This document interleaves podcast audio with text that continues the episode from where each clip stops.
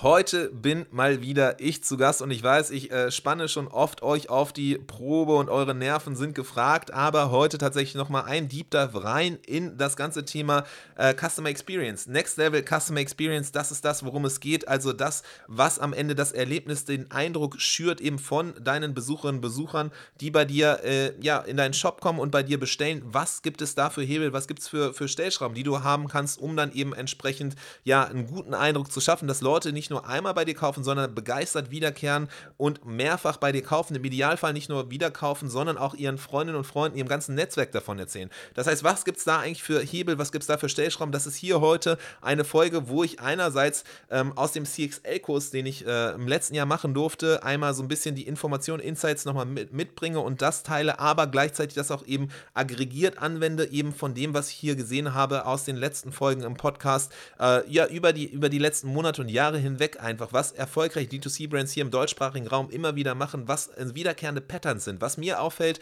was viele Leute und, und Brands halt eben machen, was sie erfolgreich macht, im Sinne von eben der Customer Experience, was sie hervorstechen lässt als erfolgreich, erfolgreiche Marken. Und diese Hebel, da gehen wir rein. Konkret, wenn du, wenn du es nochmal äh, wissen willst, quasi, wo wir tiefer reingehen in diesen ganzen Post-Purchase-Bereich tatsächlich. Also alles das, was nach der Bestellung passiert, das ist einerseits Delivery, also Versand, dann die Verpackung, dann die Kommunikation, der Kundenservice, Retouren Suchen und auch am Ende dieses ganze Thema Community Building. Das sind die verschiedenen Punkte, in die wir tiefer reingehen. Und das heißt, hier heute erwartet dich auf jeden Fall ein kleinerer Monolog von mir, aber ich hoffe, viele Hands-on äh, Beispiele auch immer wieder gepickt mit eben verschiedenen Marken, die hier bei uns waren, wie die das Ganze machen und eben dann auch so ein bisschen die Idee, dass du hier rausgehst und ein paar Inspirationspunkte hast und sagst, okay, geil, da will ich auf jeden Fall was machen, hier will ich auf jeden Fall äh, nochmal ein bisschen dran schrauben, dass am Ende Leute nicht nur einmal bei dir kaufen, sondern mehrfach wiederkommen. In dem Sinne, viel Spaß hier bei der Folge der Merchant Inspiration Podcast. Insights und Interviews mit den wichtigsten Leuten der deutschsprachigen Shopify-Community. Mit Adrian Piekser.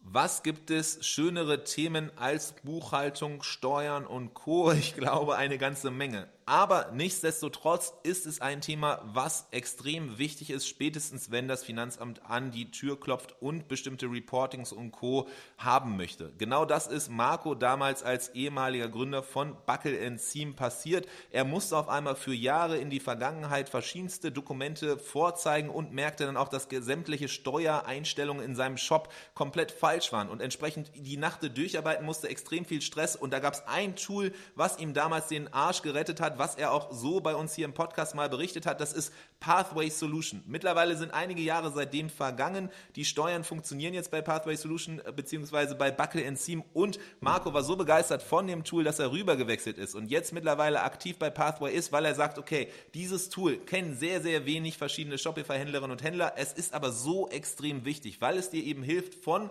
Rechnungserstellung bis hin zu Steuerabgleich, aber auch eben den verschiedenen ja, Zahlungseingängen mit Shopify Payments und Co. Es, es spart extrem viel Zeit den Steuerberatern und entsprechend auch Kosten dir und ist zudem äh, das einzige Tool, was wirklich rechtlich konform ist. Das heißt, schau es dir mal an. Du hast vielleicht noch nicht davon gehört, dann schau mal vorbei auf merchantinspiration.com slash pathway. Das ist P-A-T-H-W-A-Y und du wirst auf jeden Fall mehr erfahren. Und das Geilste an dieser ganzen Sache ist auch, Marco hat gesagt, ey, normalerweise ist es ein extrem manueller Aufwand, man muss sich durchwälzen durch die verschiedenen Steuersätze und all das Ganze. Deswegen haben wir eben eine Gebühr von 149 Euro für das Onboarding. Aber wenn du hier als Zuhörerin oder Zuhörer des Merch Inspiration Podcasts vorbeischaust und die Leute kontaktierst, dann ist das Ganze gratis. Das heißt, es gibt eigentlich keine Gründe mehr, es nicht zu tun. Schau einfach mal vorbei für mehr Informationen unter merchantinspiration.com slash path pathway. So, die Merchant Inspiration Week ist vorbei. Heute gibt es eine Art anderes Podcast-Format. Wir hatten ja letzte Woche schon Damiano dabei, das erste Mal, dass wir überhaupt Englisch ausprobiert haben als Sprache. Und heute geht es jetzt nochmal rein in tiefere Deep Dives rund um das Thema Customer Experience. Ein Thema, was ja extrem relevant ist und wichtig ist. Und hier heute entsprechend ein Deep Dive, wo ihr Vorlieb nehmen müsst mit meiner eigenen Stimme, wo ich die Chance ergreife, um so ein bisschen mal meine Eindrücke, meine Insights, meine Learnings aus den ja, letzten Jahren, auch dem Zuhören von verschiedensten Gästen Gästen hier in unserem Podcast, aber auch in der tagtäglichen Arbeit bei Tante E in der Shopify Plus Agentur von uns. Ähm, ja, da, da mal die Learnings rauszugreifen und mal so ein bisschen auch das zu clustern, zusammenzupacken, um dann hoffentlich hier dem einen oder anderen, der einen oder anderen, die zuhört, entsprechend ein bisschen helfen zu können. Und heute dreht sich tatsächlich alles um Customer Experience. Erstmal die Frage, okay, Customer Experience, what? Was soll das denn sein? Entsprechend, äh, genau, hier ein kurzer Deep Dive rein in diese Thematik, warum es überhaupt erstmal relevant ist. Das ist ja immer so das Erste, was ich tue, wenn ich irgendwie hier oft Gäste dabei habe, um über bestimmte Themen zu reden. Erstmal zu fragen, warum ist das Ganze relevant und was ist das Ganze? In Zeiten, wo ja eben Advertising-Kosten steigen, viele von uns sind gestartet irgendwann mal in einer Zeit, wo Instagram, Facebook-Ads auf jeden Fall das Nonplusultra waren, womit man extrem gut wachsen konnte, aber jetzt mittlerweile irgendwann auf jeden Fall der Zenit erreicht ist. Ja, die, die Advertising-Kosten immer weiter steigen und man sich fragt, okay, wo, wo soll das Ganze noch hinführen? Wie kriegt man es hin, eben, ja, dieser One-Time-Customers, also diese äh, einzelnen Käuferinnen und Käufer wirklich in loyale, ja, Fans der Marke, die auch wiederkehrend da sind, die im Idealfall nicht nur ein oder zwei oder dreimal kaufen, sondern auch ihren, ja, Freunden, Bekannten und so weiter und so fort davon erzählen. Ja, da kommt natürlich ganz genau dieses Customer Experience ins Spiel. Also dieses ganze, diese ganze Erlebniserfahrung, das, was eben deine Marke kreiert, wenn Leute eben in den verschiedenen Touchpoints, die sie haben, in den verschiedenen Momenten, wo sie mit deiner Marke interagieren, auf jeden Fall ein Erlebnis erhalten, einen Eindruck für sich gewinnen darüber, ob deine Marke cool ist, ob dein Shop cool ist oder eben auch nicht. Und ähm, das ist genau Customer Experience. Das heißt, wenn man das mal versucht weiter runterzubrechen, am Ende ist es tatsächlich so, Customer Experience, also den Eindruck, den Leute von dir haben, das kann einerseits das Produkt sein, das kann andererseits auch das sein, was in den Ads an Erwartungshaltung geschürt wird. Das wird aber dann eben auch nicht nur, macht nicht Stopp nach dem Kauf, sondern ist auch danach dann extrem relevant und wichtig, dass dieser erste Eindruck, der generiert wurde, durch diese verschiedenen ersten Eindrücke vorneweg nach dem Kauf auch weitergeht. Und das ist Customer Experience und insofern ist Customer Experience extrem wichtig, wenn es rund um auch andere Buzzwords jetzt hier mal zu nennen, Retention und auch eben äh, Customer Lifetime Value, also dieser ganze Wert, der über den Einkauf hinweg, sondern über die ganze ja, Lebenszeit eines Kunden, einer Kundin eben hinweg generiert wird, da kommt Customer Experience ins Spiel und das ist ein Shift, den wir gerade immer mehr sehen. Ich meine, es war ein Trend auch schon seit längerer Zeit auch schon seit einigen Jahren reden immer mehr Leute darüber, wie wichtig das Ganze ist. Es gibt dann auch so Wörter oder Begriffe wie äh, Customer Relationship Management, also das Managen der Beziehung, die Kommunikation.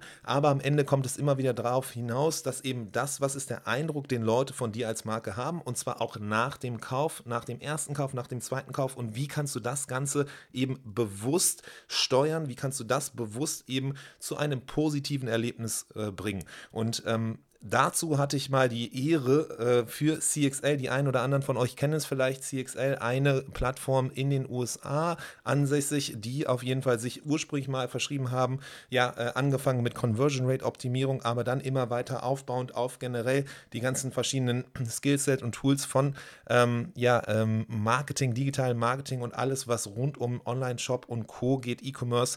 Ähm, da haben die mittlerweile ein extrem äh, beeindruckendes Portfolio an verschiedensten Kursen Kursen aufgebaut mit den renommiertesten Speakerinnen und Speakern, den quasi Tutorinnen und Tutoren, die in den jeweiligen Fächern äh, die, ja, die die führenden Stimmen und äh, Brains äh, der Bereiche sind, äh, entsprechend, die dann eben verschiedene Kurse und ihre Learnings und Insights teilen. Und da hatte ich die Ehre, genau über dieses Thema Post-Purchase Customer Experience, also alles das, was nach dem Kauf passiert, einen eigenen Kurs im Rahmen dieses ganzen E-Commerce Mini-Degrees zu machen. Und was da genau ich quasi an Learnings und Insights aufbereitet habe, was ich da alles so zusammengefasst habe, auch eben mit dem Wissen hier aus den verschiedenen Podcast-Episoden, mit dem Wissen von den verschiedensten D2C-Brands und generellen Brands, die erfolgreich sind, die schnell wachsen, die skalieren. Das habe ich eben einmal zusammengefasst, eingearbeitet und möchte es euch jetzt nicht vorenthalten und entsprechend hier in, diesem, in dieser Folge einmal so ein bisschen näher bringen. Und generell, wenn man sich das ganze Thema Customer Experience also anguckt, also dieser erste Eindruck eben, was Leute von deiner Marke haben, dann kann man das generell erstmal in zwei Teile unterteilen. Das eine ist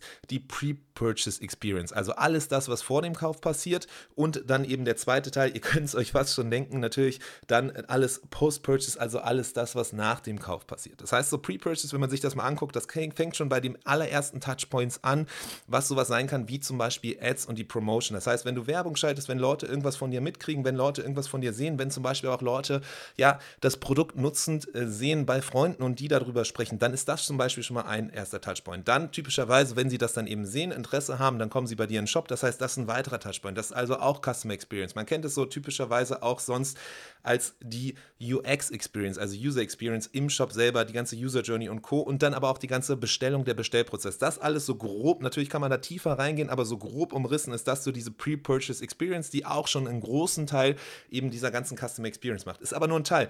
Denn äh, was, was viele Leute vergessen, dass eigentlich nach der Bestellung, nachdem die Bestellung reingeht, nachdem Leute das Vertrauen dir ausgesprochen haben und das Geld auf den Tisch quasi legen und dir übergeben und das Vertrauen in dich setzen als Marke, dass dann eben das Produkt ankommt, dann fängt die Post Purchase Experience an. Das fängt an mit Delivery, also Versand. Eine Sache, die wir natürlich auch hier öfter schon hatten, wir hatten auch schon SendCloud hier dabei, sind ja auch ein großer Unterstützer eben von unserer Marke, die eben entsprechend ja, uns äh, helfen, äh, äh Händlerinnen und Händlern äh, erfolgreich und schnell das Ganze, das Produkt äh, rüber zu versenden. Dann Unboxing Experience, also wenn das Produkt dann eben vom Versand bei, bei den Kundinnen und Kunden zu Hause an der Haustür ankommt und man das Ganze dann eben auspackt, diese ganze Experience, dieser erste ja, physische Kontaktpunkt tatsächlich mit dir als Marke, das ist auch ein weitere, eine weitere Stellschraube, genauso wie die ganze Kommunikation vor, nach, währenddessen. Äh, Clayview natürlich auch eine Marke, ein Partner, den wir hier immer wieder nennen und auch viele äh, Brands auch immer sehr, sehr feiern. Es gibt natürlich aber auch andere Kommunikationskanäle, sei es WhatsApp, SMS, aber auch generell Kundensupport und Co. Und das ist tatsächlich auch was, was dann eben einhergeht und dann natürlich die ganze Nutzungserfahrung. Das heißt, das so vor und nach dem Kauf verschiedene Stellschrauben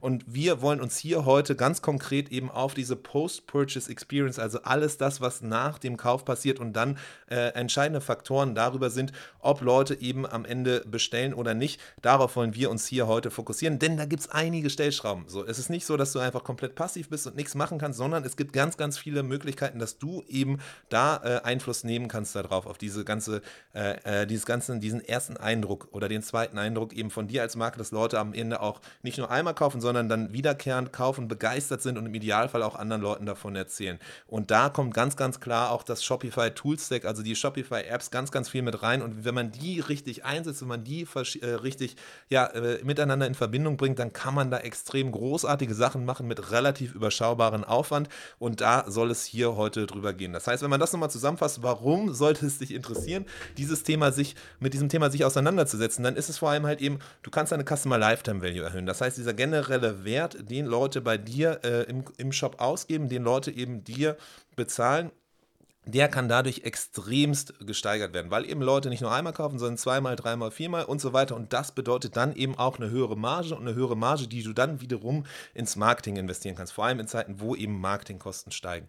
Das andere ist aber auch eben dann, ich hatte es schon vorher erwähnt, wenn Leute begeistert sind, wenn Leute sagen, okay, das war einfach unfassbar nice, was da passiert ist mit der Marke, dann ist es auch was, was Word of Mouth und generell das Marketing steigern wird und zwar auch dann eben dir zugutekommt, wenn Leute dann eben begeistert anderen Leuten davon erzählen, was für ein cooles Produkt du hast, was für ein coole, cooles äh, Erlebnis du geschürst und generell auch, und da werden wir auch gleich mal so ein bisschen reingucken, das ganze Thema rund um die Thematik eben, es gibt bestimmte Sachen, die dann in dieser Customer Experience kreiert werden können, sei es dann eben mit Kundenbewertungen, sei es mit anderen Sachen und das ist eben was, was dann auch wiederum genutzt werden kann, um am Ende die Conversion Rate zu steigern. Denn wenn Leute eben zeigen und auch äh, begeistert sind, dann sind sie generell äh, äh ja gewillter auch dann eben das auch nach außen hin zu, zu signalisieren, was du dann wiederum im Shop nutzen kannst, um dann die Conversion Rate zu steigern und am Ende auch, wenn du das Ganze gut machst, wenn du äh, die vorab die richtigen Informationen zur richtigen Zeit spielst, dann braucht äh, und auch die richtigen Tools einsetzt, dann kann das Ganze sogar auch so sein, dass du dann deine Kosten senken kannst. Das heißt, das alles, die vier verschiedenen Punkte, die dir am Ende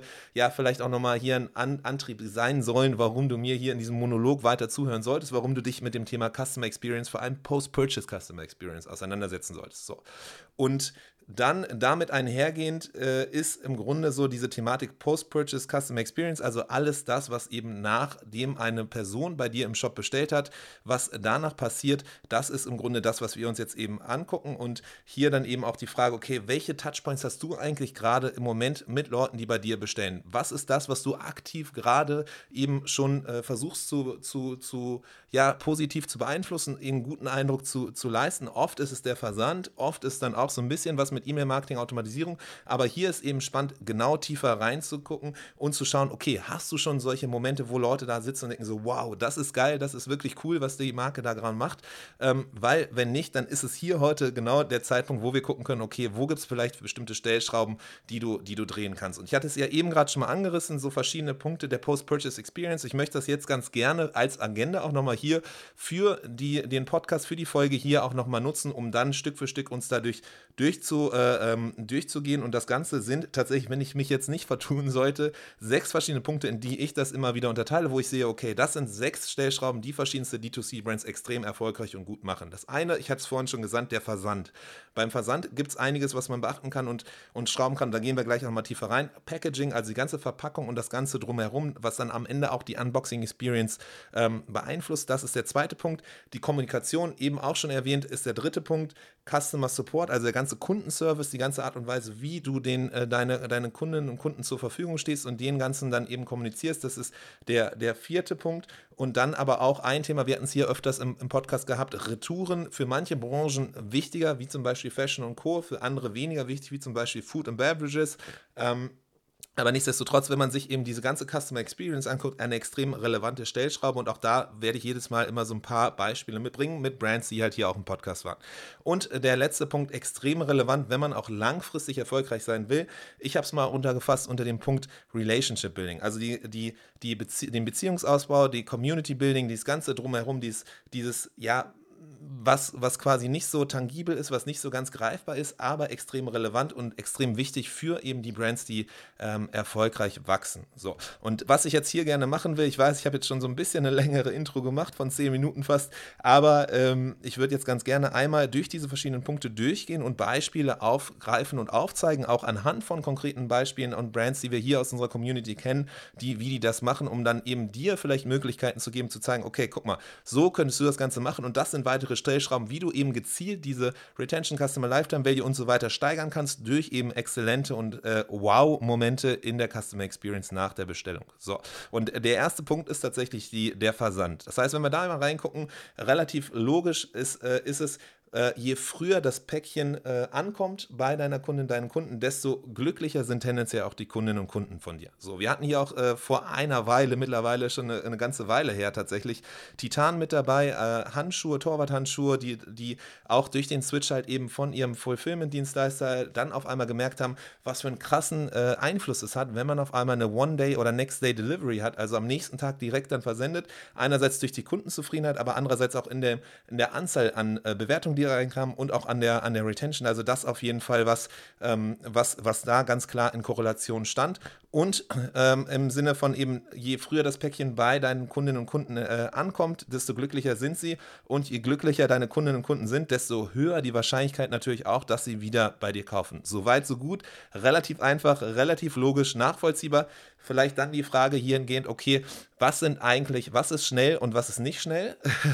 und da hatten wir ja hier in der Vergangenheit im Podcast auch schon SendCloud dabei, die ja immer einmal diesen Delivery Kompass, also diesen, äh, die, äh, so, so ein Survey erheben, eine Umfrage erheben, um daraus zu finden, was eigentlich so schnell ist und was nicht. Und wenn wir hier einmal nachgucken nochmal, aus dem der letzten Jahre, dann ist es klassischerweise so, dass so zwischen zwei und drei Tagen Lieferzeit tatsächlich mit so 60 Prozent typischerweise so die erwartete ähm, ja, Zeit ist, die Leute in der EU zumindest erwarten. In anderen Ländern, zum Beispiel in den Niederlanden, ist es tatsächlich noch schneller. Ähm, Amazon setzt ja auch da gewisse Standards, aber wenn du so zwischen zwei und drei Tagen bist, das ist so der Klassiker. Das heißt, wenn du es schaffst, äh, Next Day Delivery anzubieten, dann stichst du extrem hervor und wirst auf, auf jeden Fall hier schon direkt nach dem oder beim Versand quasi so einen Wow-Moment kreieren. Das heißt, das ist schon mal das Erste, ähm, was, was hervorsticht. Und wenn man jetzt nochmal guckt, okay, das eine ist so die, das, die erwartete Zeit, das andere ist so die maximale Zeit tatsächlich. Und auch da gibt es natürlich Unterschiede. Wenn du selber das ganze Produkt herstellst, wenn das Ganze auch klar kommuniziert ist im Shop, dann ist das was ganz anderes. Aber so generell im Durchschnitt in dieser Studie von SendCloud kam halt raus, so vier bis fünf Tage ist in der EU tatsächlich oder beziehungsweise in Europa Europa generell so klassischerweise so mit 33 Prozent so das, was die meisten Leute auch tatsächlich erwarten. Das heißt so hier auf jeden Fall der Fokus, wenn du den ersten Wow-Moment kreieren willst im Versand und das ist definitiv möglich und Titan hat das zum Beispiel auch gezeigt und äh, bestätigt hier bei uns auch als, als Gast im Podcast, ähm, dann sollte es so sein, dass man versucht, okay, was kann man drehen für Schrauben, dass man vielleicht dann innerhalb von unter zwei Tagen, also vielleicht am nächsten Tag schon direkt dann das Ganze liefern kann, um die Leute so ein bisschen zu begeistern und äh, zu überraschen.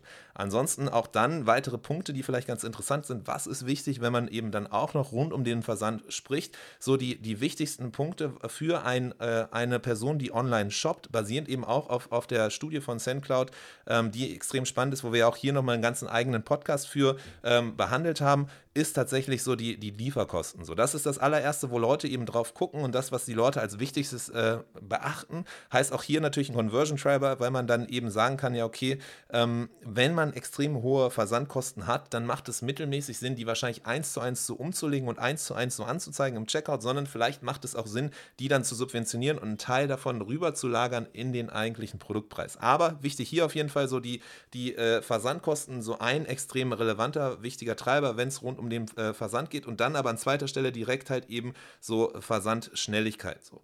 Und äh, auch dann, und das natürlich so ein bisschen, da, da äh, geht natürlich SendCloud so ein bisschen tiefer rein, weil es natürlich genau ihr Tool anbietet und deswegen natürlich gezielt nachgefragt wird. Ähm, die Flexibilität der verschiedenen Lieferoptionen ist natürlich auch eine Sache, die extrem wichtig ist und natürlich dann auch vielleicht so Lieferzeitenauswahl und so weiter und so fort. Aber das sind so verschiedene Punkte, die halt eben auch relevant sind, wenn es rund um den Versand geht. Einerseits natürlich Versandzeit, aber dann eben auch die Versandoption vielleicht auch sogar dann auszuwählen, wann man das Ganze eben äh, erhalten kann. Das sind ja alles Optionen, die man auch auf Shopify selber so im eigenen Checkout einstellen kann, durch die Tools oder auch eben durch die richtige Einstellung in den Settings von, von Shopify und eben den Operations im Hintergrund. Und das alles eben Stellschrauben, wie das Ganze geht. Das andere ist dann auch eben zu überlegen, wenn es rund um Versand geht, äh, kommt auch natürlich das ja, der, das Lager mit dazu. Willst du das Ganze in-house machen, wirst du outsourced. Das sind so die zwei Punkte auch immer wieder, wenn wir hier Gäste im Podcast haben, die wir sehen, die extrem relevant und wichtig sind oder die zwei Optionen, die eben die verschiedenen Marken haben. Inhouse ganz klar so, du machst das Ganze, du hast die volle Kontrolle, du hast die, äh, du, du besitzt quasi den, die Touchpoints mit deinem Kunden, deiner Kundin, so weil du auch eben selber das Päckchen verpackst. Das heißt, du kannst auch dann noch darüber bestimmen, komplett flexibel, wie das ganze Päckchen dann aussehen soll, ob vielleicht noch eine Grußkarte mit reinkommt und und und.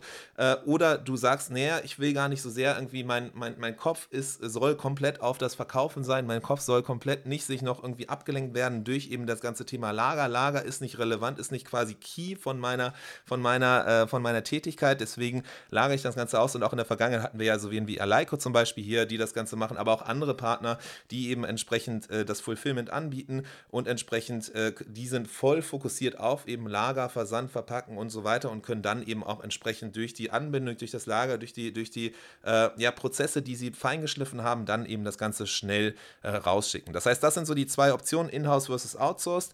Und ähm, das Ganze ist halt eben ganz spannend zu gucken. Wir hatten ja hier ähm, verschiedenste Leute auch zu Gast, die dann eben das Ganze zum Beispiel in-house oder extern machen. Wir hatten so jemanden dabei wie Faye, die ja öfters hier auch dabei sind, die aufgrund ihrer Natur der Pflanzen, die sie verschicken und diesen Grußkarten und Co. das Ganze in-house machen. Jemand anders, der das auch ähm, in-house macht, ist zum Beispiel Kloster Kitchen, die auch hier waren, die auch in verschiedenen Webinaren das Ganze schon mal gezeigt hatten. Und äh, ein, anderer, äh, ein anderer Partner, der zum Beispiel sagt, nee, ich möchte das gerne äh, outsourcen, ich möchte das selber nicht mehr drin haben. Die, die Marke, die ich ja eben auch schon genannt hatte, Titan, tatsächlich die extrem davon profitiert haben, weil sie es nicht mehr selber machen mussten und entsprechend das Ganze versenden. Also hier, ähm, wenn ihr da sagt, okay, das hört sich spannend an, da möchte ich noch mal mehr zu erfahren, dann hört gerne auch noch mal in der Vergangenheit in den alten Stories rein hier von unseren Episoden, sowohl mit Titan als auch eben mit Kloster Kitchen und den anderen und Faye haben wir ja hier auch äh, äh, ausgiebig zu diesen verschiedenen Themen gesprochen. Ansonsten würde ich sagen, lasst uns doch mal tiefer reingehen jetzt in die, in die nächste äh, Kategorie, nämlich das Packaging. So, neben Versand Packaging eine weitere Stellschraube, die auf jeden Fall darüber entscheidet, ob Leute ein Wow-Moment haben in dieser Post-Purchase Customer Experience oder eben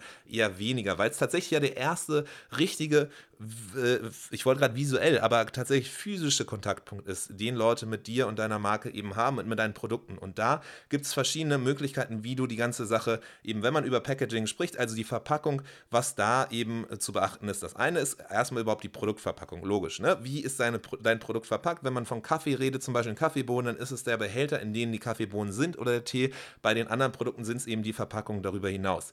Dann typischerweise zusammen mit den Produktverpackungen gibt es noch die Versandverpackung Verpackungen. Das sind ab und zu äh, neutrale äh, Paketboxen, die aber tatsächlich viel zu groß sind, ungenau und so weiter, wo man natürlich dann erstmal denkt, so, boah, weiß ich nicht genau, ob das so geil ist. Oder halt eben gebrandete individuelle äh, Möglichkeiten. Und dann typischerweise da ein Produkt nicht immer eins zu eins reinpasst in diese Versandbox, gibt es typischerweise noch zusätzliche Elemente, wie zum Beispiel so Füllmaterial und ähnliches, was auch wiederum gebrandet sein kann, was eben nicht gebrandet sein kann, was irgendwie cool aussieht, was mittelcool aussieht und, und, und.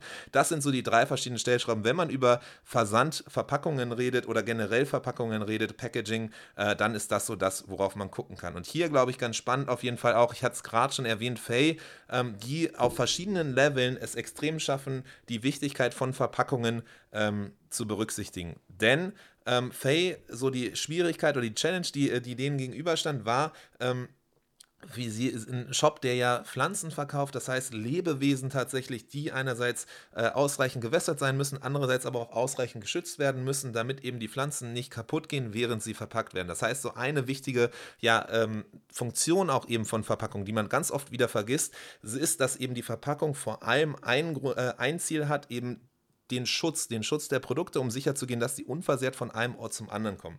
Dann aber auch eben dann sicherzugehen, dass dann eben nicht komplettes Chaos herrscht, sondern dass das Ganze auch eben in einer schönen Art und Weise rüberkommt und ähm, auch, auch da vielleicht eine ganz kleine Anekdote auch aus unserer Zeit, wo wir selber zusammen mit Consider Cologne halt eben auch unsere Produkte verschickt hatten, hatten wir zum Beispiel gesagt, ja, ey, wir wollen auf jeden Fall so wenig Plastik wie möglich, so wenig Müll wie möglich kreieren. Deswegen auf jeden Fall bei unseren äh, ähm, ja, Blöcken, Kalenderblöcken und Co. und Notizbüchern auf gar keinen Fall Plastik drumherum machen. Ähm, mit, der, mit dem Nachteil dann, wo wir dann eben kurzfristig gesagt haben, als wir naiv noch vor einigen Jahren reingegangen sind, ja, okay, wenn man halt das Plastik vermeidet, dann muss man sich aber auch dessen bewusst sein, dass natürlich dann Blöcke gegebenenfalls gegebenenfalls eben angeknickt werden, Macken kriegen, äh, äh, Verschleiß, andere Verschleißpunkte halt eben haben. Und das ist eben auch was, wo, wo Versandverpackungen reinkommen. So. Das heißt, da dieser ganze Schutzmechanismus einerseits eben von den Verpackungen äh, ist ein großer Punkt, aber dann eben auch dieser ganze Branding-Aspekt. Was ist dann eben der erste visuelle Eindruck, den Leute haben, aber auch der haptische, weil eben Leute das Produkt dann eben anpacken. Das heißt, das so auf jeden Fall auch eine Sache, die, die Faye den gegenüberstand, nochmal mehr als andere, weil sie eben auch mit Pflanzen Lebewesen verschicken, wo auch auch eben Erde ist, die auch dann wiederum rausfallen kann. Und da ist es mega spannend, halt eben erstmal zu gucken, okay, so eine komplett eigene gebaute Box, die sie hatten, die relativ einfach zu verpacken ist, weil das wiederum Auswirkungen natürlich auf den Prozess in den, in dem, im Lager hatte. Wie schnell können Leute das Ganze zusammenpacken? Wie schnell können Leute die, die Pflanze eben da auch reinsetzen? Aber dann eben auch in dieser Verpackung, so mit dem Schutzmechanismus, aber auch eben dann direkt schon Brand Messaging reingesetzt, nämlich mit dem eigenen Spruch. Jetzt geht es ans Eingetopfte und auch da schon die ersten ja, positiven Schmunzler hervorbringen bringt, weil es eben die eigene Marke so ganz gut inszeniert, aber eben auch, dass die Art und Weise darüber bestimmt, wie Leute das Produkt wahrnehmen und sehen, wenn sie eben das erste Mal in Berührung kommen. Und dann um das ganze Produkt herum, um die Pflanze herum, gibt es dann nochmal so ein, so ein Papier, so ein Schutzpapier, was aber mit einer Schleife, dann mit so einer Strohschleife ähm, gefestigt ist, plus dann nochmal einer persönlichen Notizkarte, die handschriftlich von dem Lagermitarbeiter, der Lagermitarbeiterin dann nochmal gemacht wurde. Auch hier halt eben diese persönliche Note, dieses Persönliche, was schon im Shop bei denen rüberkommt, dann auch nochmal anhand der Verpackung äh, gemacht. Plus dann nochmal so ein bisschen ähm, zusätzlich zu diesem Wow schon, der ja erzeugt wurde mit der persönlichen äh, Notizkarte, die auch wirklich dann persönlich an dich adressiert wurde und persönlich auf dein Produkt sich bezieht. Das Ganze hatte ja auch dann eben der, der Gründer Sven bei uns auch im Podcast nochmal genauer äh, erklärt, sogar in mehreren verschiedenen Folgen, wie das Ganze der Ansatz dahingehend ist.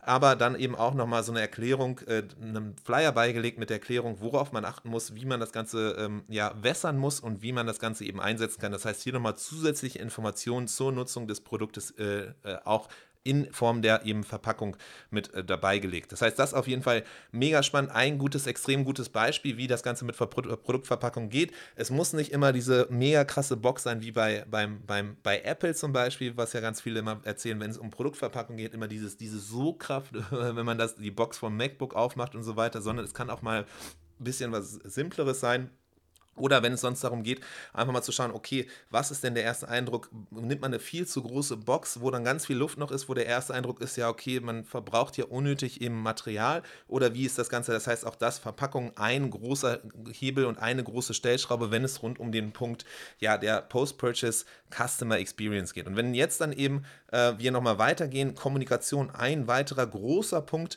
also der dritte, der dritte Bereich, meiner Meinung nach, zumindest wenn ich so immer wieder das Ganze, die verschiedenen Punkte analysiere und gucke, was erfolgreich ist und was äh, erfolgreiche Brands vor allem machen, dann Kommunikation als äh, Abschnitt 3 und da möchte ich ganz gerne mal tiefer reingehen. So, und was für Optionen hast du, wenn du eben kommunizieren kannst nach der Bestellung? So, es gibt erstmal die Option 1, gar keine, gar keine Kommunikation. Das wäre dann eben entsprechend so, die Leute bestellen bei dir und dann im ganzen Zeitraum eben von dem Versand, über den wir ja besprochen haben, rund um das Verpacken, rund um das Rausschicken, bis die Leute das Produkt dann eben in der, in der Hand halten zum Unboxing, gibt es keine Kommunikation. Da ist auch gar nicht irgendwie Tracking-Information, gar keine, äh, gar keine Information. Und auch dann eben in der ersten Nutzung, in den ersten Schritten, nachdem dann eben angeboxt wurde und eben das Produkt genutzt wird, auch da keine Kommunikation. Und im Idealfall hofft man dann darauf, dass das Produkt als solches so gut ist, dass die Leute dann eben ein zweites Mal bestellen. Oder eben auch nicht, weil sie es vergessen haben, weil sie irgendwie unzufrieden sind und du kriegst davon gar nichts mit, weil es einfach keine Berührungspunkte gab, weil es keine Kommunikation gab. Das alles natürlich nicht so geil. Das, was, was man auf jeden Fall nicht als äh, State of the Art und äh, Best Practice empfehlen würde, sondern ganz im Gegenteil, so die Option 2 wäre da wesentlich wichtiger, eine personalisierte Kommunikation ähm, die skalierbar ist. Was heißt das Ganze genau? Also, wenn wir jetzt nochmal diese Schritte durchgehen, die ich ja gerade besprochen hatte, also die Bestellung kommt rein, es wird versandt, es wird äh, eingepackt, es geht an den Lieferanten raus, der Lieferant ist auf dem Weg, da sollte schon idealerweise irgendeine Art von Kommunikation stattfinden. Und da gibt es verschiedene Tools ja auch im, im Shopify-Kosmos, ähm, die das Ganze eben dann machen können, die äh, Tracking-Informationen geben. Das kann natürlich sowas sein, wie dann zum Beispiel von der DHL oder auch anderen Versandanbietern, die dann das irgendwie über ihre Marke rausschicken, aber so ein SendCloud, ein Aleiko und auch andere Leute, die ja hier auch schon mal oft zu Gast waren, die können das Ganze auch eben dann in der eigenen Art der Kommunikation eben ähm, äh, rausschicken. Man kann geeignete, branded, äh, gebrandete eigene äh, Tracking-Pages haben, wo dann zum Beispiel Kommunikation darüber geht oder eben zum Beispiel auch das Ganze über Klaviyo schon direkt machen, indem man dann auch eigene äh, gebrandete E-Mails rausschickt. Das heißt, das Wichtige auf jeden Fall, Hauptsache in irgendeiner Art der Kom äh, Kommunikation dazu haben, über verschiedenste Tools, die es da eben gibt, bis dann das Produkt eben zum, äh, schon mal ankommt. So. Dann, wenn es dann eben angekommen ist, dann über verschiedene Klaviyo-Flows zum Beispiel, dann über Automatisierung das Ganze dann eben auch da weiter die Leute weiter bespielen, auch weiter ungefragt. Ähm, mit ungefragt meine ich halt eben nicht, dass Leute aktiv fragen sollen, zum Beispiel, hey, wie nutze ich das? Was sind so und, und die typischen Fragen aus dem FAQ fragen, sondern wenn man sieht im Kundensupport zum Beispiel, dass immer wieder die gleichen Fragen kommen, dass es zum Beispiel auch Zweifel gibt oder äh, äh Missverständnis darüber, wie man das Produkt nutzen kann und soll, dass man da gezielt ansetzt und dann in so Post-Purchase-Flows auf Klaviyo eben äh, E-Mails und Kommunikation rausschickt, um eben die Leute weiter zu bespielen, um die Leute da weiter bei Stange zu halten. Oder eben auch, was wir zum Beispiel auch ganz oft machen, ähm, als Best Practice, auch einfach mal ohne irgendwelche Intention Ganz einfach nur für den Beziehungsaufbau und Invest in die Beziehung einfach mal Danke sagen. Wenn die Leute das erste Mal äh, bestellen, dann eben Danke zu sagen. Beim zweiten Mal auch noch einmal quasi gezielt für das zweite Mal bestellen, Danke sagen. Da gibt es auch verschiedene andere Formen. Wir hatten hier auch verschiedene andere Leute im Podcast zum Beispiel da, die ähm, ja sogar noch darüber hinweggehen. Nicht nur quasi eine E-Mail schicken, sondern es war äh, ich, ähm, hier eine, eine Kombucha-Marke, die ja hier zu, zu Gast war auch, die äh, sogar gezielt dann eben Videos aufgenommen haben. Individuelle Videos für alle Erstkäuferinnen und Erstkäufer Verkäufer, um die dann eben dankesmäßig rauszuschicken. Das also auch eine Möglichkeit, da kann man sehr kreativ sein. Auf jeden Fall eine Sache, die extrem spannend ist, um da diese persönliche Beziehung, die du ja hast mit deinen, mit deinen Kundinnen und Kunden, das, was ja D2C-Brands ausmacht, dass das eben hier so ähm, das ist, was du auch nutzt und hier investierst, weil das eben langfristig ähm, in die Beziehung einspielt und Leute halt eben auch da wieder diesen Wow-Effekt in der Kundenbeziehung macht. Und dann kannst du eben darüber über verschiedene Kanäle, es muss nicht nur Klaviyo sein, es kann zum Beispiel auch gerade im Kommen immer mehr, und da werden wir auch hier im Podcast nochmal mehr drüber sprechen, ähm, tatsächlich WhatsApp auch eine Möglichkeit, SMS auch eine Möglichkeit. Da geht ja Klaviyo hierzulande, zumindest in Deutschland, ist es noch nicht aktiv, aber soll wohl demnächst irgendwann kommen. Äh, bis dahin kann man auch andere Tools noch nutzen, SMS also auch eine Möglichkeit, aber eben auch verschiedenste andere Möglichkeiten, rein theoretisch Print und so weiter und so fort. Das heißt, da verschiedene Kontaktpunkte Punkte, verschiedene Kommunikation aufrechtzuerhalten, sodass dann eben Leute weiter im, ähm, äh, du als Marke und als Shop im Kopf bleibst und Leute dann auch eben natürlicher, proaktiver auch eben gestupst werden in die Richtung, dann die zweite Bestellung aufzugeben. Und da ähm, eine Sache, die mir persönlich wichtig ist als Empfehlung, wo ich immer wieder sehe, die Marken, die es extrem gut machen, versus die, die halt eben noch Luft nach oben haben, füg oder nutze es, dass du eine Persönlichkeit hast. Nutze es, dass du halt eben ein Gesicht hast, dass du Gesichter der Marke hast, dass du eben eine, eine, Persönlichkeit hast und eine Stimme hast, versus eben die anderen großen Marken, die vermeintlich professionell wirken, aber eben auch trocken, nüchtern, neutral und irgendwie auch ja farblos, gesichtslos sind. Das heißt, die große Stärke ist, und es wird ja auch oft Leute, die den, den, den, den Satz sagen mit Leute kaufen von Leuten, aber es ist halt tatsächlich wahr, so diese Persönlichkeit versteckt die nicht, sondern nutzt die, zeigt die rein, zeigt die Gesichter, zeigt das Team, weil das ist so das, was dich ausmacht, was deine Marke ausmacht, was auf jeden Fall ein, einzahlt in diesen ganzen Beziehungsaufbau. Dann genauso füg Storytelling hinzu. In deine Order Confirmation, also deine Bestellbestätigung, füg Storytelling rein in generell alle anderen Touchpoints, die du hast. Das heißt zum Beispiel sowas wie, hey, geil, dass du bestellt hast, äh, wir verpacken gerade dein Päckchen, das sieht man ab und zu. Man muss natürlich gucken, dass es nicht zu drüber ist, aber ich habe es ab und zu gesehen, dass extrem spannend ist, so Videos, wo dann eben Leute schon rauslaufen, das Päckchen halt eben ins, in, in die Verpackung packen oder darüber schreiben, wie sie es gerade verpacken, wie gerade eine Sektflasche aufgemacht wird, weil Leute darüber feiern, dass gerade bestellt wurde. Das sind verschiedene Möglichkeiten, halt eben hier so ein bisschen Storytelling, ein bisschen mehr Geschichte reinzubringen und auch da wieder Anknüpfungspunkte zu bringen, zu zeigen, dass du halt nicht eine 0815-Brand bist, sondern wirklich dann auch jede, jede Bestellung feierst. So. Und dann auch ganz wichtig, halt eben Fotos von dir und deinem Team oder auch, auch, auch den verschiedenen äh, Leuten mit reinzunehmen, auch dann immer in die verschiedenen, ja, die verschiedenen E-Mails von den verschiedenen mit Namen zu kennzeichnen, dass man eben dann auch darüber wieder eine, eine persönliche Beziehung aufbauen kann und wenn es sogar möglich ist, auf so einer Dankesseite oder auch in den E-Mails dann sogar noch Videos mit reinzunehmen. Ähm, das alles Möglichkeiten, um da auch einfach diese Persönlichkeit näher zu bringen und tiefer reinzubringen und so die Kommunikation auch ja ähm, greifbarer zu machen, persönlicher zu machen, dass Leute auch wirklich sehen und verstehen, dass sie eben von anderen Leuten kaufen und nicht nur von individuellen, quasi gesichtslosen äh, äh, Großunternehmen. So. Und äh, damit würde ich es tatsächlich belassen, weil tatsächlich so in die Kommunikation kann man noch viel tiefer reingehen. Haben wir hier auch in der Vergangenheit schon öfters gemacht und wir werden auch in diesem Monat noch, beziehungsweise in den nächsten Wochen auch nochmal dann mit Faye darüber sprechen, über Klaviyo und Co. und auch verschiedene andere äh, Partner noch zu Gast haben, die darüber besprechen, wie man halt eben gut kommunizieren kann und haben ja in der Vergangenheit auch schon verschiedene Beispiele da gemacht. Aber äh, weil es ja hier so ein bisschen so eine Art Überblick geben soll über die verschiedenen Stellschrauben, so verschiedene Inspirationspunkte geben soll, wäre dann tatsächlich der vierte Bereich der, den ich jetzt ganz gerne nochmal angehen möchte, Kundensupport. Support. Also Customer Support, wenn man hier im Denglisch unterwegs ist, aber Kundensupport, Kundenservice ja natürlich das, was auch extrem wichtig ist und meiner Meinung nach, und das ist auch immer wieder das, was sich hier in Gesprächen im Podcast zeigt mit den verschiedenen Gründerinnen und Gründern und den, den verschiedenen Brands, so das, was wahrscheinlich am meist unter, äh, unterschätzten äh, äh, Tools äh, generell oder Bereichen gilt in der D2C-Brand, wenn es um Beziehungsaufbau geht und die Hebel, die man hat, ist tatsächlich Kundenservice, weil es oft eben angesehen wird als so eine Art quasi äh, Kostenpunkt und irgendwas, was man versucht zu reduzieren. Je weniger Kundenanfragen kommen, desto besser. Ähm, tatsächlich aber was, äh, was extrem relevant ist. Warum? Weil typischerweise Kundenservice immer dann einsetzt, wenn Leute, also Kundinnen und Kunden, Fragen haben. Wenn sie Fragen haben rund um entweder das Produkt, rund um Prozesse, sorry, ich werde immer so ein bisschen äh, enthusiastisch und euphorisch, wenn ich hier äh, in so einen Redeschwall komme. Aber am Ende geht es immer darum, so von wegen, okay, was sind die verschiedenen, äh, es gibt eine Frage rund um die, die, Produkte, die Prozesse und so weiter und so fort. Äh, oder vielleicht auch um den Online-Shop. Darum geht es, wenn eben die, die Leute sich typischerweise an den Kundenservice wenden. Und hier wichtig überhaupt erstmal, nur ein Bruchteil von den Leuten, die diese Fragen haben, werden sich auch tatsächlich an den Kundenservice wenden. Warum? Weil es lästig ist, weil es aufwendig ist, weil es Zeit braucht und am Ende vielleicht Leute gerade eh so ein bisschen zögern und gerade ist nicht der richtige Zeitpunkt. warum soll ich mir jetzt die Mühe machen, den Kundensupport anzuschreiben? Deswegen ähm, die Leute, wenn es ein, zwei, drei Fragen gibt, die Leute stellen rund um etwas, dann kannst du dir sicher sein eigentlich, dass da auf jeden Fall nochmal ein Vielfaches dahinter ist, die tatsächlich die gleiche Frage hatten, aber nicht die Muße, dir zu schreiben. Das heißt, deswegen extrem spannend, dieser Kundenservice als eine Quelle auch schon für bestimmte Fragen, bestimmte Sachen, die nicht gut erklärt sind,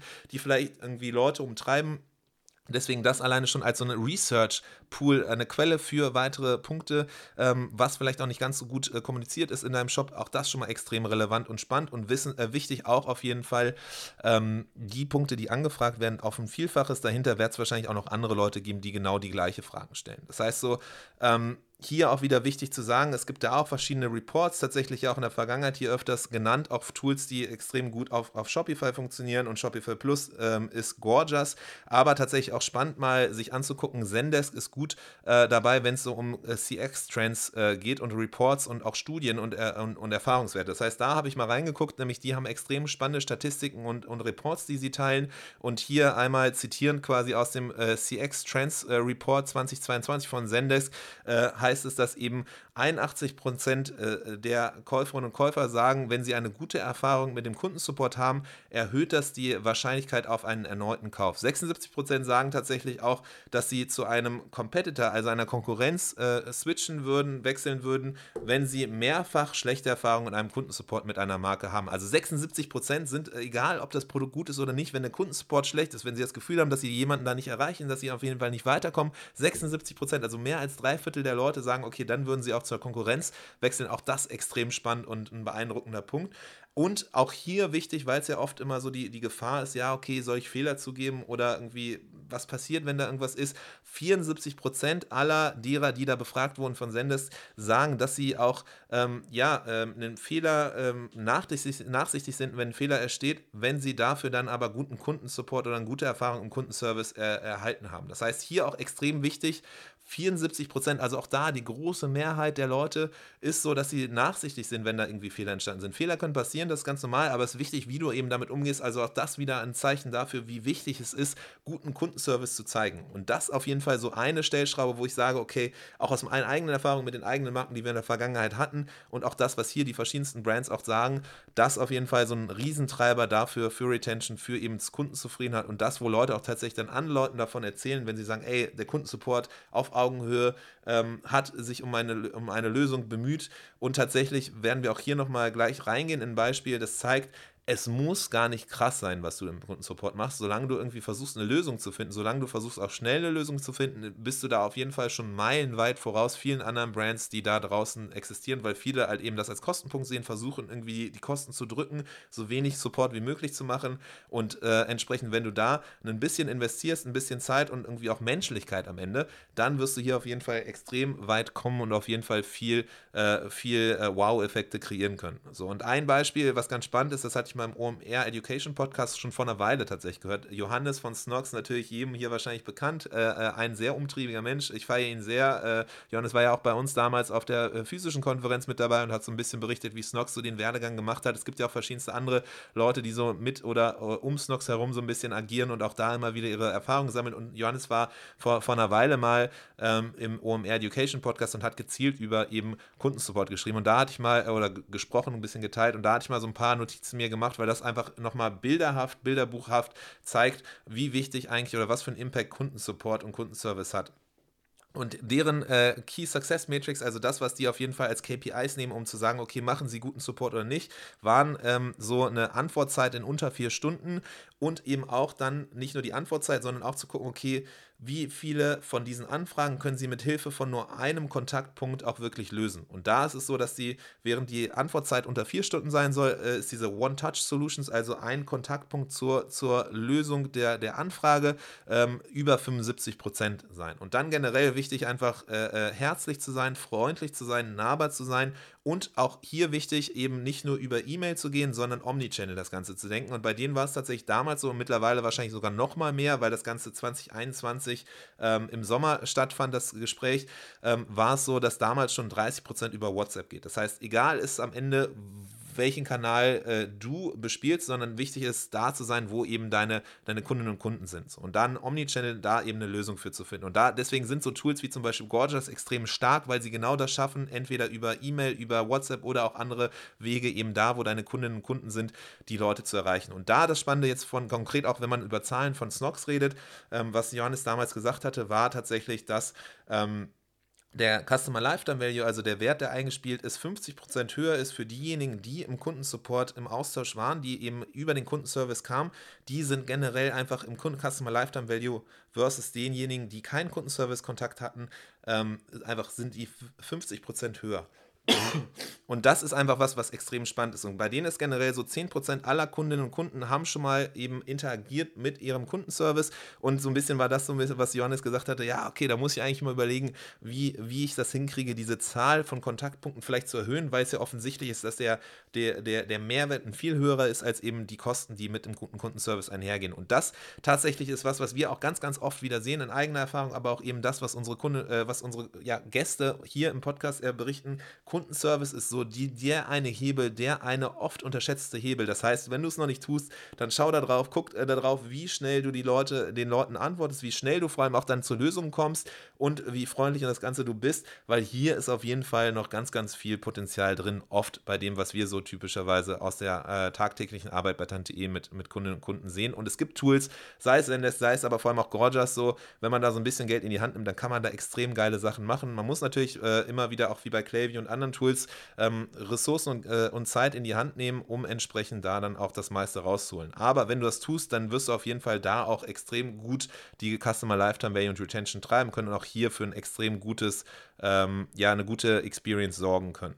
Und damit einhergehen würde ich sagen, okay, der nächste Punkt, der oft auch immer wieder so als Kostenpunkt, ähnlich wie Kundensupport, gesehen wird und oft auch wieder so im Mindset drin ist, so dass man da sagt, okay, ich versuche das sowieso so viel wie möglich zu reduzieren, ist tatsächlich das Thema Retouren. Und auch hier hatten wir ja in den letzten Wochen in der Vergangenheit auch öfters schon eben verschiedenste Punkte rund um Retouren. Wir hatten auch Brands, die darüber gesprochen haben, wie sie einen Retourenprozess machen. Wir hatten ja auch mit Armin jemanden, der von äh, Returns, so dem führenden Tool von, äh, von, von Retourenlösungen hier im Podcast war und so ein bisschen die Erfahrungen äh, geteilt hat, auch Datenpunkte konkret geteilt. Also auch hier eine warme Einladung, Empfehlung dahingehend auf jeden Fall in die Podcast-Folge mal reinzuschauen. Das müsste vor ein paar Wochen wieder her gewesen sein. Ähm, da ganz spannend auf jeden Fall, wenn man selber sagt, okay, ich möchte mich eigentlich mal benchmarken, was sind eigentlich Retouren Quoten, die gut sind, worauf kommt es an, aber generell vielleicht auch hier nochmal schon erste einzelne äh, Punkte, auch hier eben dann von Aid Returns und anderen, äh, anderen Quellen.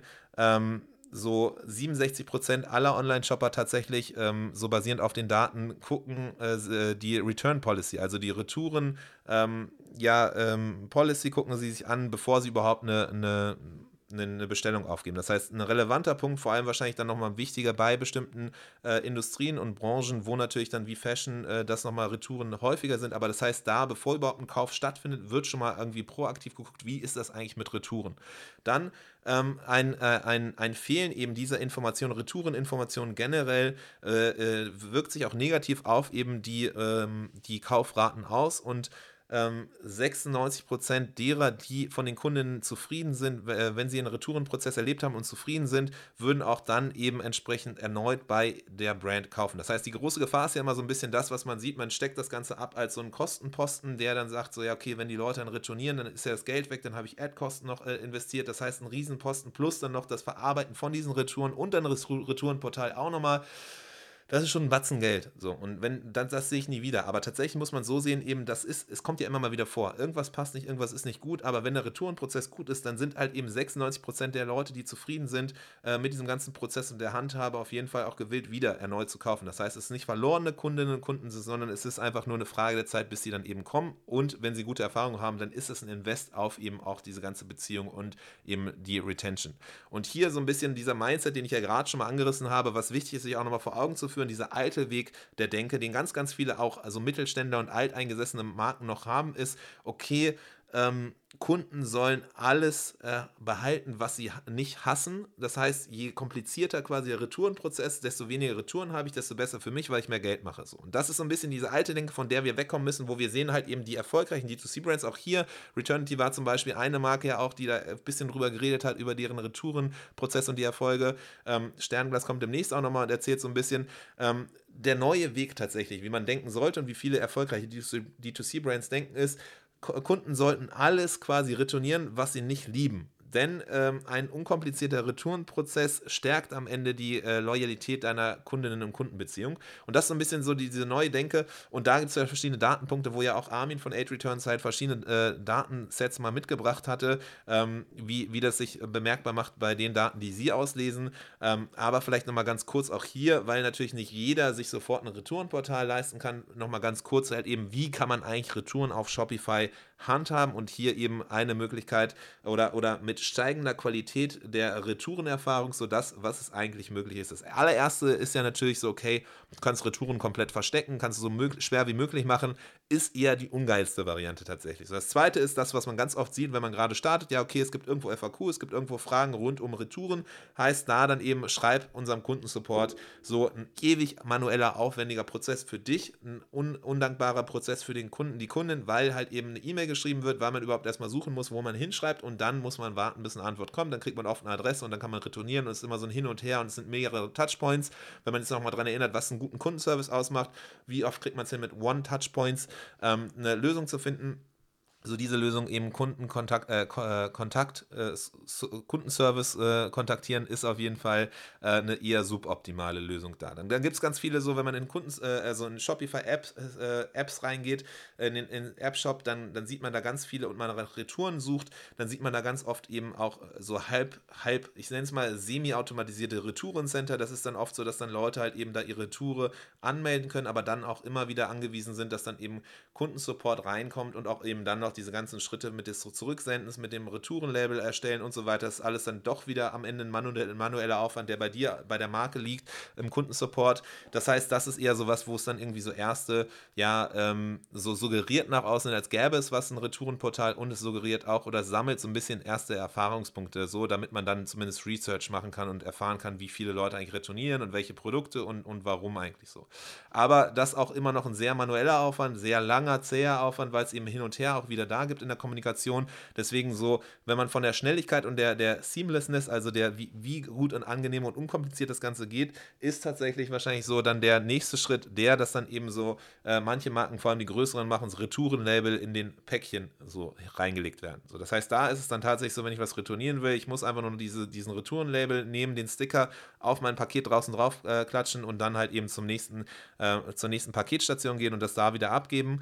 Ähm, ist von der äh, Handhabe sehr, sehr gut ist aber natürlich halt eben äh, von der, äh, wenn wir uns an die, dran denken, Unboxing Experience, Verpackung natürlich das Ungeilste, was man sich vorstellen kann, dass man direkt halt eben dran erinnert wird, hey, willst du retournieren und übrigens hier und warum und meistens muss man sogar noch per Hand ausfüllen, warum der Retourengrund 1, 2, 3 oder 4 ist und ähm, also in der Auswertung nicht so ganz geil und auch in der, in der ganzen Unboxing-Experience mittelmäßig geil, weil man halt eben, bevor man überhaupt sich aufs Produkt konzentrieren kann, sofort schon mal an, dran erinnert wird, äh, zu retournieren. Ähm, also das nicht so ganz geil, deswegen so tatsächlich das, was wir sehen, was am erfolgreichsten und auch am, am vielversprechendsten für beide Seiten, sowohl äh, Brands als auch eben dann Kundinnen und Kunden ist, ist dieses automatisierte Retourencenter. Da gibt es ja verschiedenste Möglichkeiten tatsächlich. SendCloud bietet sowas auch zum Beispiel in, in einfacherer Form an. Ähm, das führende Tool für, für, für Retouren tatsächlich im Deutschen deutschsprachigen Raum ist Aid Returns. Es gibt auch noch ein paar andere. Da auf jeden Fall ist es möglich, dann eben so Self-Service-mäßig relativ weit zu kommen. Man kann sogar rein theoretisch auch Produkte noch umtauschen. Man kann direkt dann Retourenlabels aus, äh, ausdrucken und so weiter und kann sogar auch noch bestimmte Logiken hintersetzen. Das heißt, man kann auch dann nochmal bestimmten, in bestimmten Fällen das direkt automatisiert äh, äh bearbeiten lassen. Man kann das aber auch dann eben in bestimmten Fällen dann eben nochmal gegenchecken und auch die Kommunikation rund um das ganze Thema ist auf jeden Fall dann auch so, dass man da äh, automatisierte Kommunikation und, und Updates rausschicken kann. Das das heißt, das auf jeden Fall so, wenn es um Retouren geht, auf jeden Fall das Thema. Spannend auf jeden Fall. Ähm, so, da hatte ja auch dann, da hatten wir ja verschiedene Podcast-Folgen drin, aber Sternglas auf jeden Fall auch nochmal ganz spannend, wenn man das so ein bisschen guckt, okay, wofür kann eben dann auch Retouren dienen? Und da ganz spannend auf jeden Fall, die haben über das Retourenportal dann eben rausgefunden, dass eine bestimmte, bestimmte Produkte einfach äh, von der Art und Weise her, dass das Glas zu dick war und auch von der, von der, von dem, vom Tragen her das nicht ganz angenehm war, sodass sie dann halt eben diese Erfahrungswerte aus dem Retourenprozess nutzen konnten, um dann eben ihr Produkt auch in der äh, Produktion anzupassen und auch eben ähm, in anderen Fällen auch rausfinden konnten, dass sie bestimmte Informationen halt eben auf der ja, Produktseite anders darstellen. Und das ist was, was, wir, äh, was, was mega spannend ist und was auch rauskam in dem, in dem letzten Podcast-Gespräch eben mit Armin von Age Returns, dass halt eben es ganz oft unterschätzt ist, dass der Retourenprozess ein unfassbarer Mehrwert ist im Sinne von auch eben dem Research, dem Feedback, dem Kundenfeedback, dem ungefilterten Kundenfeedback vor allem ist und was man da alles rausnehmen kann, weil es halt eben einerseits fürs, fürs Marketing, für die, für die Online-Shop-Präsentation, aber eben dann auch für die eigentliche ähm, ja, ähm, für das Produkt und die, die Überarbeitung der Produkte extrem wertvoll und extrem spannend, weil man darüber dann halt eben diese Insights nehmen kann, um, um dann auch die Retourenprozess weiter zu verbessern, beziehungsweise die Retourenquote zu senken, weil man bessere Informationen vorab gibt, aber eben auch das Produkt einfach nochmal verfeinert. Das heißt, das ist mega spannend und äh, wir nähern uns jetzt so ein bisschen auch hier schon dem Ende dieser, dieser Podcast-Folge. Es sind ja auch schon einige Minuten hier, die wir gemeinsam sprechen, beziehungsweise ich hier mit dir äh, sprechen darf. Ähm, der letzte Punkt aber auch noch ein extrem wichtiger, Relationship Building, Community Building, das auf jeden Fall eine Sache, die extrem spannend und wichtig ist, weil am Ende das auf jeden Fall das Ziel sein sollte für jede nachhaltig erfolgreiche D2C-Brand, die wir hier so auch im, im, Podcast immer wieder begrüßen durften und auch die, die, die wir so sehen am Markt, ist auf jeden Fall diese Thematik Community Building, das A und O, was einfach gerade nach wie vor extrem wichtig ist, weil wie kriegst du es hin, dass Leute am Ende nicht nur einmal kaufen, sondern mehrfach kaufen und auch Art quasi Brand Ambassador, also quasi Markenfan werden, die auch dann nach außen hin äh, Promo für dich machen und sich einsetzen für dich. Es ist am Ende eine höhere Loyalität, die sie dir gegenüber haben. Sie machen öftere ähm, wiederkehrende Einkäufe, empfehlen auch dann Freunden und Familie, äh, generieren auch öfters dann eben, wenn sie begeistert sind, haben sie auch kein Problem damit, dann eben Produktbewertungen zu lassen, vielleicht Videobewertungen, auch andere Art von, von, von, von äh, ja, Social Profile zu generieren und geben auch eben Feedback dahingehend, wie das Produkt noch besser gemacht werden kann, was vielleicht noch irgendwie andere Sachen sind, um dein, ähm, dein Produktangebot zu ver verbessern. Am Ende alles das eben Punkte, die helfen, dass du noch erfolgreicher wirst, dass du noch mehr Umsatz machst, dass du noch mehr äh, eben deine Community wachsen lassen kannst. Und da ganz spannend auf jeden Fall, ähm, so wenn es rund um, um äh, Retention geht und auch diese ganzen Community-Aspekte, äh, einige Benchmarks, die man nennen kann. Es gab 2022, da müssen wir mal gucken, ob das noch online ist, aber es war auf jeden Fall ein Report, den ich ganz spannend fand, war von Retention X, die ja auch schon ab und zu mal äh, in der Vergangenheit bei uns waren und auch da dann eben in verschiedenster Form halt äh, agiert haben. Ein Tool, was wir auf jeden Fall auch immer wieder ganz gerne nutzen bei Tante E, um halt eben, wenn es um das Thema Customer Lifetime Value und Retention geht, ähm, da tiefer reinzugehen. Und da, die haben einen Report mal rausgenommen und geguckt, was so deren Kundinnen und Kunden ähm, so an, an Metriken haben. Und da kam raus, dass so typischerweise über 60 Prozent tatsächlich äh, der, der, des Umsatzes aus den Repeat Purchases, also äh, wiederkehrenden Einkäufen, kommen sollte, spätestens ab dem dritten Jahr. So das zumindest bei den, äh, wenn man sich die KPIs anguckt von den erfolgreichsten D2C-Brands da draußen, ähm, soll es so tatsächlich sein, dass 60 Prozent der, des Umsatzes von Repeat Purchases kommen sollte ab dem dritten Jahr. Dann auch die Wiederkaufrate von erster zu zweiten Kauf, also Leute kaufen einmal und wie viele von diesen Leuten kaufen dann auch ein zweites Mal, sollte tatsächlich bis zu 5 45 Prozent sein ähm, von erster Bestellung zu zweiter Bestellung bei den erfolgreichen Brands und dann von zweiter Bestellung zu dritter Bestellung nochmal höher, nämlich bei 62 Prozent. Und wenn man dann guckt, von dritter Bestellung zu vierter Bestellung, sollte es tatsächlich bei 74 Prozent sein. Natürlich muss man hier dann immer noch mal ein bisschen gucken, welche, welche Branche ist es, welche Produkte sind es, wie sehr eignet sich das Produkt auch dann wirklich wieder zu kaufen. Aber äh, wenn man jetzt mal davon ausgeht, dass das Produkt tatsächlich auch wiederkaufbar ist, wie zum Beispiel irgendwie im Bereich von Cremes, im Bereich von, von, von Kaffee oder Tee oder whatever, ähm, dann ist es tatsächlich so, als Benchmarks werden hier gesagt, so Erstkauf zu Zweitkauf 45%, Zweitkauf zu Drittkauf 62%, Drittkauf zu Viertkauf 74%. Und dann sollte es idealerweise sein, damit man auch wirklich loyale Kunden und Kundinnen generiert, ähm, zweieinhalb äh, Bestellungen äh, pro Kunde innerhalb der ersten zwölf Monate ist auch was, was in diesem Report genannt wird. Also das auf jeden Fall ganz spannende Zahlen, wo man mal reingucken kann von Retention X, der äh, Benchmarks Hypergrowth Report D2C 2022 war das tatsächlich. Müsste man mal gucken, ob das irgendwo noch drin ist, wenn man das googelt. Ähm, Habe ich selber jetzt gerade noch nicht mal geguckt, aber es waren auf jeden Fall ein paar ganz spannende Zahlen, die man da äh, so sieht. Und eine, ein Case, der ja auch hier jetzt schon zweimal zu Gast war bei uns im, im Podcast, tatsächlich Ryzen. Ähm, Super spannende Marke auf jeden Fall, ähm, eine spannende Sache, ähm, die, die das extrem gut auch machen mit diesem ganzen Community Building. Die nennen sich selber nämlich die Community, den Tribe, den Ryzen Tribe. Äh, die sind selber ja, im, falls du äh, Ryzen noch nicht kennen solltest, die das nicht sagen sollte, die sind im Triathlon-Game unterwegs, also so Sportswear ähm, rund um Triathlon, äh, also für Fahrradfahren, Schwimmen und ähm, laufen tatsächlich ähm, und ist äh, generell drumherum gebaut um diese Enthusiasten, die halt eben sich für Triathlon begeistern. Eine ganz klare Nische, eine ganz klare Positionierung eben da drin, aber ganz klar auch eben Online- und Offline-Touchpoint. Wie machen die das Ganze? Eben dieser Ryzen Tribe, äh, ganz klar halt eben eine eigene Bezeichnung für die Leute, die das, das Produkt feiern. Ähm, die haben eine eigene, einen eigenen dedizierten Bereich im, ähm, auf ihrer Website ähm, auch äh, rund um den Tribe und die Aktivitäten, die sie machen. Sie organisieren verschiedenste Events, auch ganz klar dann eben in, im Triathlon-Bereich dann eben diese Ausfahrten mit Fahrradfahren, dass sie da ganz viel machen. Sie sind auch dann da vor Ort, wo die Leute dann klassischerweise für den Triathlon trainieren. Also auf Mallorca haben sie dann auch, auch, auch äh, in bestimmten Phasen des Jahres dann eben auch ihre Offline-Stores und nutzen generell auch ihre Offline-Stores, auch die, die sie physisch halt fix haben, ähm, um dann eben da die Community zusammenzubringen und haben sogar auch einen Eventkalender auf ihrer Website. Das heißt, da dann diese bewusste Verschmelzung zwischen Offline und Online, zwischen Aktivitäten, die gar nicht so sehr mit dem Kauf zu tun haben, sondern mehr mit dem Leben, dem Mehrwert, den die Produkte halt eben geben. Das ist so das, worum sich dieser, dieser Tribe dann am Ende auch ähm, ja, äh, so dreht. Und dann eben mit ihren Pop-Up-Stores, die sie eben haben, was ich ja eben meinte, als auch eben dem Offline-Stores, um dann äh, interagieren mit ihrer Community, aber auch den Showrooms, äh, die sie haben, um dann eben in, in Kontakt zu kommen, in physischen Austausch eben mit äh, und Gespräche mit, ihrer, mit ihrem Tribe. Das sind auch eben Wege, Wege, das Ganze eben zu fördern. Und Und dann auch ganz spannend auf jeden Fall, was man sich abgucken kann. Ähm, das Team wird auch auf deren Website im Shop auch gezeigt als Teil dieses Tribes. Also als Teil der Community. Ihre verschiedenen Teammitglieder werden gezeigt, werden vorgestellt, werden auch da, um so ein bisschen diese persönliche Nähe zu zeigen, diese Schwelle, diese Hemmschwelle zu senken das ist was, was sie auch eben dann ganz bewusst halt eben machen, um zu zeigen, hey, wir von Ryzen sind Teil dieser Community, sind Teil des Tribes und zeigen dann eben auch entsprechend die verschiedenen Teammitglieder. Also das auf jeden Fall ähm, eine spannende Sache. Das ist jetzt natürlich, obwohl wir hier 45 Minuten und mehr noch reden, äh, auf jeden Fall sehr high level, weil in jeden dieser einzelnen Punkte man noch tiefer reingehen kann. Deswegen, falls das interessant sein sollte, hör auf diese, äh, hör mal rein in die verschiedenen anderen Podcast-Episoden, die wir ja da hatten, als auch dann sonst vielleicht im CXL-Kurs mal vorbeizuschauen, wobei ich jetzt hier gar nicht so sehr Werbung eigentlich für diesen CXL-Kurs machen will, sondern eher nochmal zeigen will, hey, das ist einfach was, äh, was, was hier an Insights ist, was wir auch hier aktiv im Podcast halt quasi immer wieder generieren, aber hier auch mal zusammen äh, aggregiert quasi in aggregierter Form einmal noch äh, zur Verfügung stellen wollen. Das heißt, da dann eben ähm, hier der Versuch, nochmal eben im Podcast so ein bisschen die Learnings zusammen zu clustern, zu generieren und in der Hoffnung, dass man hier jetzt nochmal ein bisschen, dass du hier rausgehen kannst und sagst, okay, geil, Customer Experience, ich habe hier nochmal ein paar Ideen, ein paar Anknüpfungspunkte, wie ich dann eben nochmal mehr rausholen kann und äh, dann natürlich hier auch in den nächsten Folgen in der Zukunft wird nochmal tiefer drauf eingegangen, werden wir nochmal tiefer, tiefer reingehen in eben verschiedenste Stellschrauben, hands-on das eben zeigen auch immer wieder, wie das verschiedene Erfolge D2C-Brands machen oder wie auch verschiedene Expertinnen und Experten das Ganze machen. Deswegen, es bleibt spannend. Ich hoffe, es war äh, interessant und hilfreich. Und ich freue mich bis zum nächsten Mal. Bis dahin, mach's gut. Tschüss.